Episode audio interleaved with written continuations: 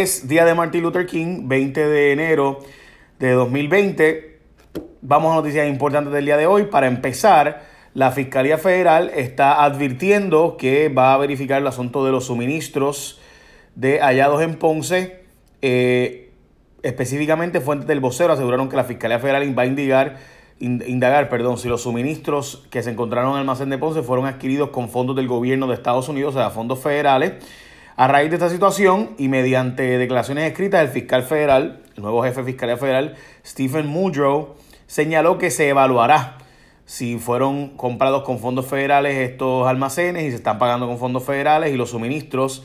Y si usaron los fondos federales para la adquisición, pues podrían terminar investigándolo. ¿Ok?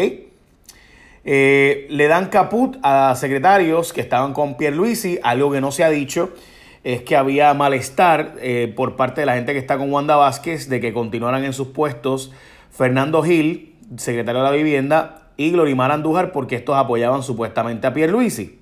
Bueno, pues resulta que también los sacaron estos dos usando de excusa la emergencia, pero la verdad es que en todo caso sería Carlos Acevedo y no el secretario de la Vivienda ni la secretaria de la Familia, quienes deberían haber pagado por eso. Y si fuera por mentir o por no decir la verdad sobre el asunto de los suministros, pues debería haber también sacado a José Ortiz, que lo han cogido mintiendo 800 veces.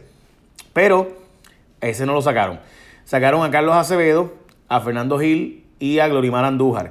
Pequeño detalle, había unos rumores corriendo, y esto pues pronto sabrán más información, de que había una pelea por los fondos, de cómo usar los fondos federales de vivienda específicamente, porque se aseguraba que se estaban dando a personas que estaban vinculadas o más bien que la gobernadora quería que se le dieran contratos a personas que estaban vinculadas a su campaña y no a la gente que se le estaba dando. Yo tengo que decirles que hay que investigar ese asunto y está bajo investigación. Eh, así que veremos.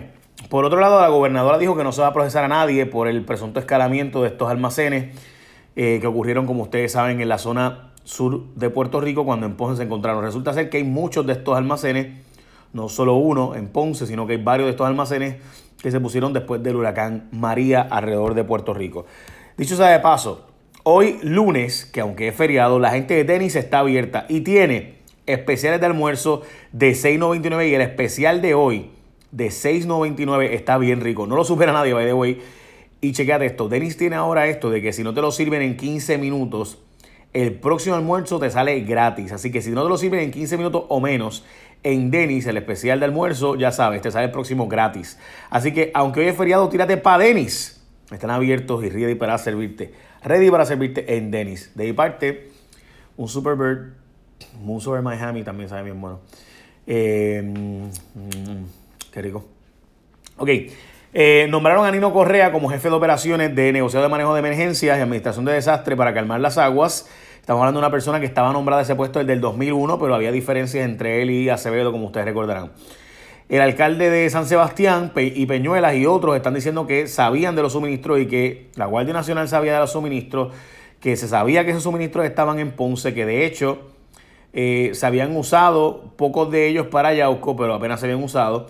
Eh, se había advertido por parte del alcalde de San Sebastián, que ahora está pasando todo el mundo la, la papa caliente, que hubo hasta reuniones donde se notificó de la existencia de esos suministros. De hecho, Gregory González, el alcalde de Peñuelas, dice que se había mencionado que en La Guancha había un almacén y que se le cambió el candado para evitar que sacaran suministros. Así como usted oye, ¿verdad? Eh, Yanira Parrilla me dice que me recorte. Sí, hoy, hoy me recorto. Este. Dame break, estaba en mi día feriado. Eh, así que eh, un vídeo mencionó que sabía que en la guancha se había, había este almacén y que se le había hasta cambiado el candado para no sacar suministro. Eso dice el alcalde de Peñuela. Si es verdad o no, pues no sé. Eh, by the way, la Guardia Nacional también tiene documentos de que, de que sabían de esto y lo han negado. La gobernadora aparece firmando documentos de que sabía, como rentando esto, esto de manejo de emergencia, eh, estos almacenes y también lo niegan, así que pues ya saben.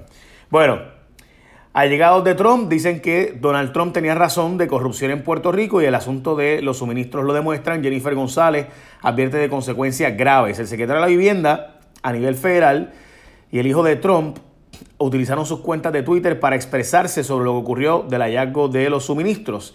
Específicamente el hijo de Donald Trump, que se llama Donald Trump Jr., mencionó que su padre tenía razón con las denuncias que hizo sobre la corrupción que hay en Puerto Rico luego del paso de María. Ben Carson, que es el secretario de la Vivienda, por su parte expresó que es preocupante lo que está ocurriendo y digo que esto subraya aún más la importancia de las reformas y controles financieros. Por otro lado, Jennifer González dice que habrá consecuencias.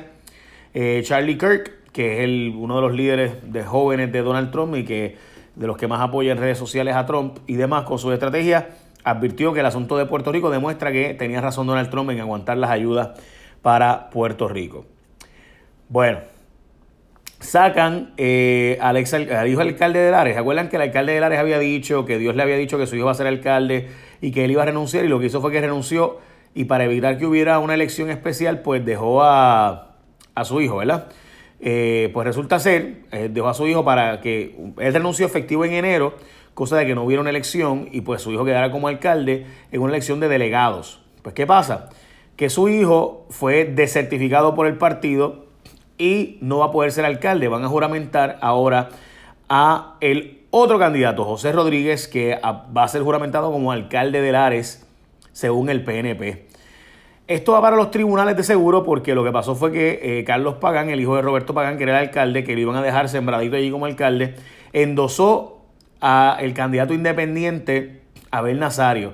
Y usted no puede ser candidato del PNP y endosar a un candidato independiente según su reglamento. O sea, solo puedes endosar candidatos del PNP.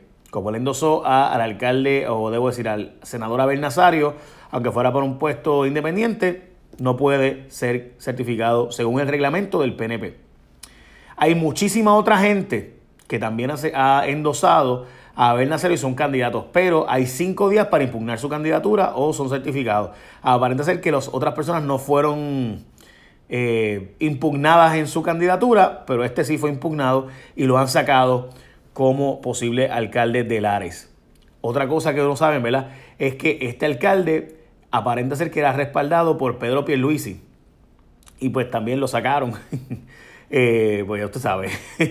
bueno, alcalde de Maricao se pega montones de veces en casinos, pero no lo reporta. Este alcalde de Maricao tiene tantos casos éticos ya en la historia que Gilberto Pérez se le imputa violar la ley de ética en varias ocasiones por no reportar más de 24 mil billetes que se ganó en diferentes casinos, donde podría ser multado por 20 mil pesos cada vez que lo hizo, seis veces por si acaso. El 27 y 28, o sea, la semana que viene, lunes y martes, empiezan las clases en gran parte de las escuelas públicas de Puerto Rico. Hasta 33.500 dólares FEMA va a estar dando para reconstruir casas a personas que las hayan perdido.